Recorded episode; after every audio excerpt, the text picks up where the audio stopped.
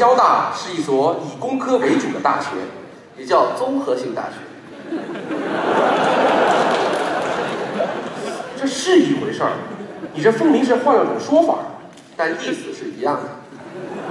行，那我也换一种说法。怎么说？咱们交大是一所汉字太多的大学。我这你高兴什么？那换个不高兴的。嗯，咱们交大是一所汉子太胖的大学。确实没什么可高兴的。现在社会上都管咱们叫工科男，听着总觉得不舒服，是不太好听。在那些人眼里，好像咱们都特别没有文学素养，特别不文质彬彬。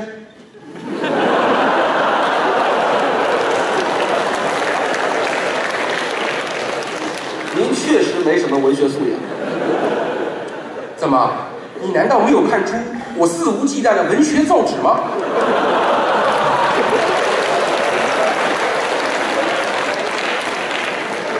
再字点意。哦，你难道没有看出我肆无忌惮的文艺造纸吗？什么乱七八糟的？文学造诣？怎么会不是造纸呢？没有纸，文章往哪里写呀？不会造笔也没法写。你看，学好理工科对文学家来说很重要吧？可再重要，不也是工科男吗？每次听到有人管我叫工科男啊，我就打心眼里很气愤。啊，不至于。什么叫工科男？你还母科女呢？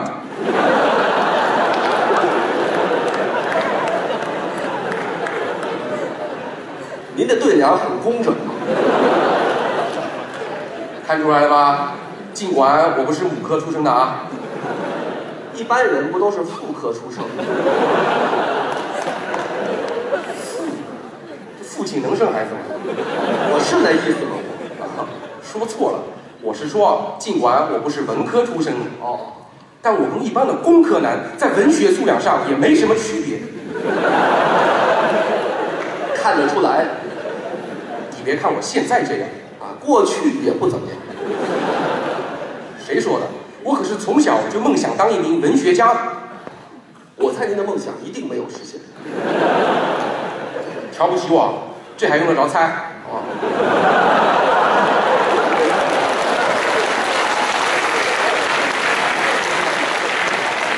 是我多虑了。俗话说，人不能只把一棵树吊死。哎，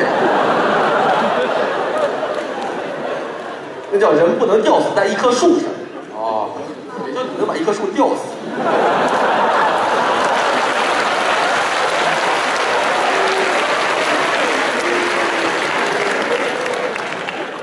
我又给自己定了第二个梦想，第二棵树也悬了。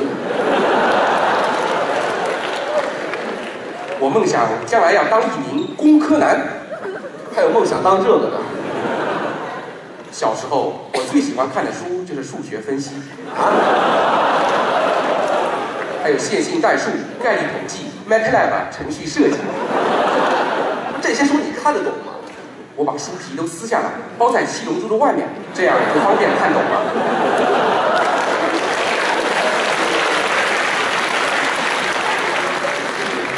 大家都用同一招关键是那些书的残骸啊！我把它们都放在书架上，七龙珠的书皮里。你把俩书皮换过来干嘛？要是不换，我妈不就知道七龙珠是本漫画书了吗？你可真够费心的。直到考上交大，我妈才发现，原来七龙珠讲的不是数组和变量的故事。哎，你们家怎么都那么多大学教科书啊？因为我出生在一个大学教师家庭。嗯，还是教数学的。说起我最喜欢看的这本非线性数值的线性化拓扑分析，等会儿，这书你也喜欢看？什么叫也喜欢？除了我，还有谁喜欢看？倒也是。我看也就 boss 猫了。哎，boss 猫你也认识啊？什么叫认识？那猫就是我家养的。怪不得你也出生在大学教师家庭。我家那猫智商低，跑到我屋里来睡觉，第二天我换了一身衣服，它就以为我是邻居家的小孩。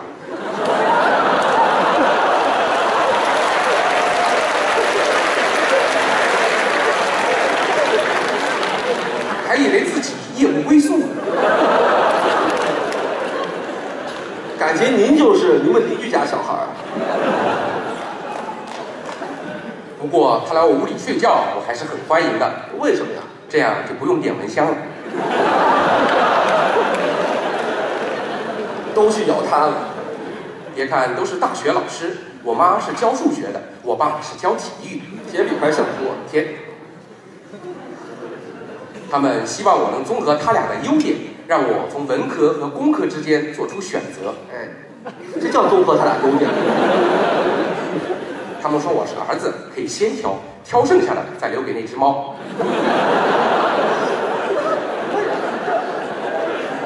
我当时很大度，现在也不小。我一想，那猫是公的，工科就让给他吧。那你还是公的呢？结果那猫只能乖乖的跟着我爸在蹦蹦床上学造纸了。这学得了吗？我学文科可就更辛苦了，怎么呢？每天都被我妈逼着看武学人物传记，叫文学人物传记。啊，不好意思啊，我小时候文学素养有限，现在也没好哪去。我妈最喜欢看的文学人物传记就是《甄嬛传》。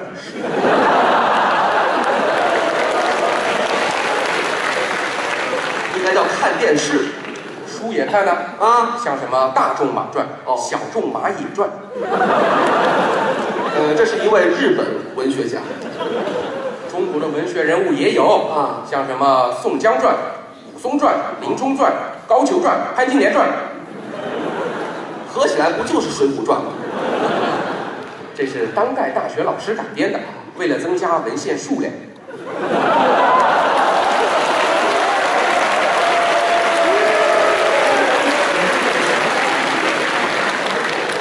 有这事儿吗？还有什么《鲁迅传》《老舍传》《水传》，《水传》什么书啊？这是下册，上册叫《山不传》。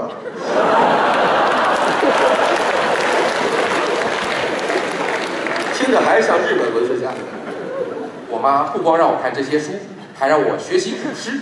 真是用心良苦啊。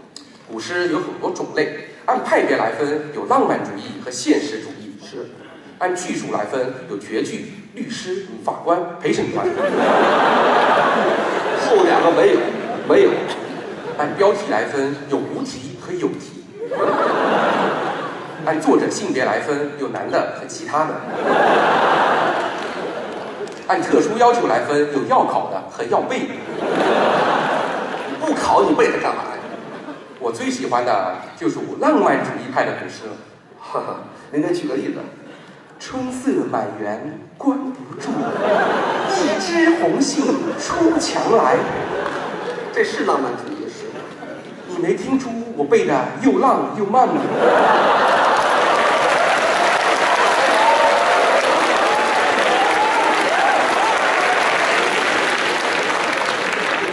那确实挺浪漫的。我俩学了一段时间，爸妈出了个小测验，想看看我俩是不是那块料。什么发音呢？工科文科都得考，猫也得一视同仁。在你们家当猫真命苦啊！先说说理工科吧。啊，我爸出了道鸡兔同笼的问题，经典的奥数题呀、我爸问了：鸡兔同笼，从上面数五个头，从下面数四条腿。假假设他们训练有素，吹一声哨，鸡叫一声，兔子叫两声，问吹三声哨共听到多少次叫声？兔子会叫，不是说了训练有素吗？注意条件。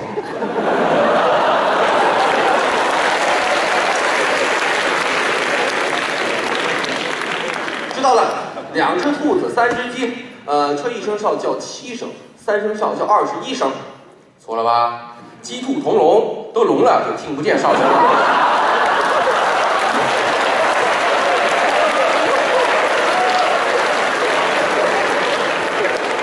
一声都没有。这个真是体育老师出的数学题。波斯猫一声也没叫，回答正确。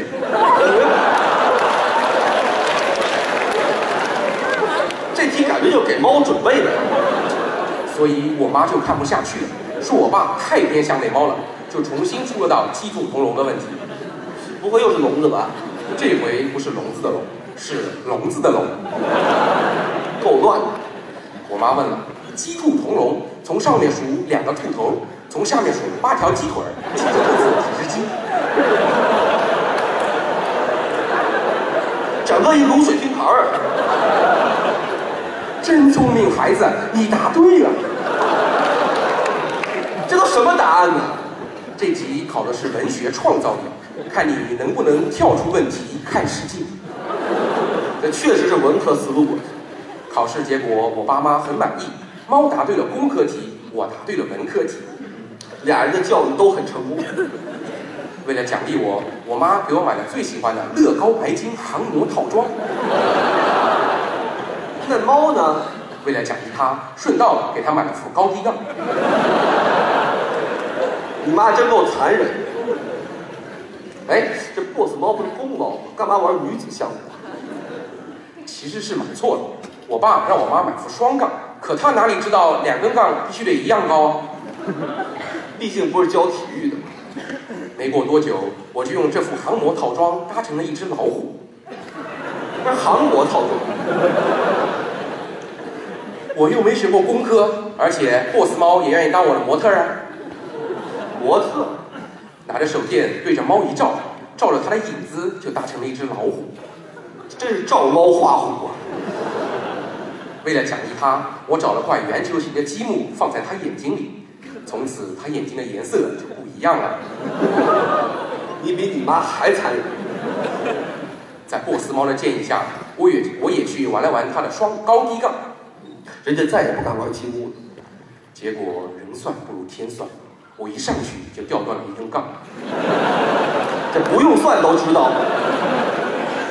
可人不能只把一根杠吊死啊！我再来，等会，等会，给猫留一根杠。我爸恍然大悟，波斯猫从来都够不着的高杠，我一上去就把它给吊断了，说明我才是学工科的料！这都什么思路啊？从此我俩就换了过来，我跟着我爸学造纸，猫陪着我妈看《甄嬛传》，倒挺合适。等上了高中，我就分进了专门学造纸的班级，还有这班，也叫理科实验班。嗨，在那里我学会了数学、物理、化学、生物，还拓展到了非线性数值的线性化扩谱分析。真不愧是理科实验班。但我却忘了《水浒传》里的文献，《甄嬛传》的传记，连七龙珠都不像以前一样倒背如牛了。您彻底没有文学素养。所以我考上交大了，哎，考进交大的那一刻，我不知道是该高兴还是遗憾。当然高兴了，当工科男的梦想终于实现了。可我到现在才明白，工科难，工科真是难啊！唉，工科确实难学，可正因为理工科课比较难，所以能学好的当然都去学理工科了。而我家的 boss 猫，吊够不着高杠，只能去看《甄嬛传》。可看了《甄嬛传》，他就有文学素养了吗？就是，没看《甄嬛传》的我就没有文学素养了吗？你把妈字去了。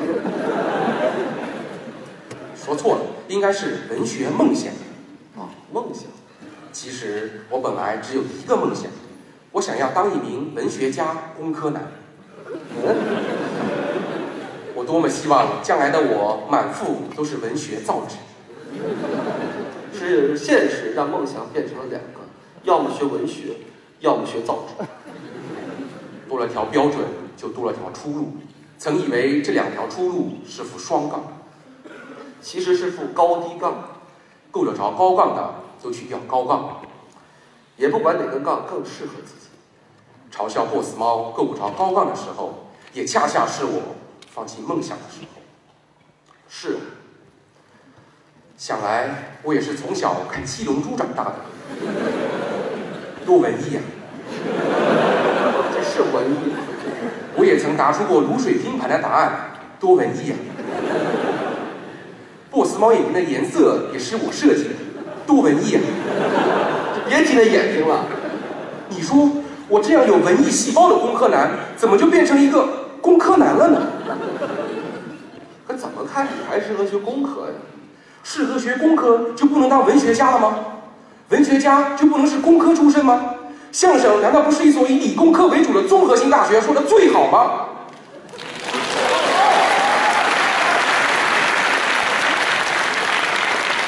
是，为什么一个梦想越近，另一个梦想就越远呢？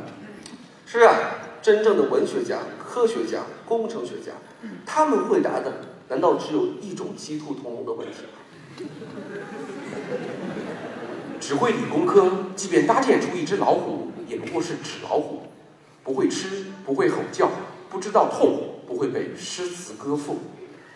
只会文科，即便找到一只眼睛，也不过是只假眼睛，不会展，不会流泪，不懂聚光，不理解小孔成像。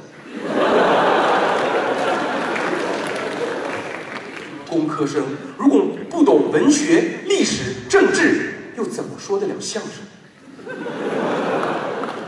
文科生如果惧怕数学、力学、电学、热学、光学、热力学、动力学、量子力学，那你还是去复旦吧。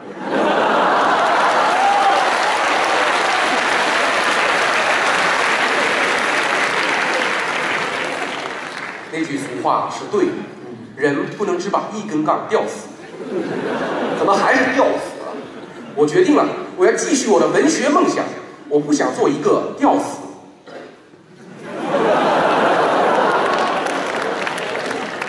您说的是河南话。现在想想，不知道我爸我妈到底谁是对的。也不知道你和猫谁离梦想更遥远。如果当初我们一家 boss 猫，嗯，我们一家和 boss 猫。能一起看电视，一起玩蹦床，一起搭积木，那该多好。有一种爱叫做放手。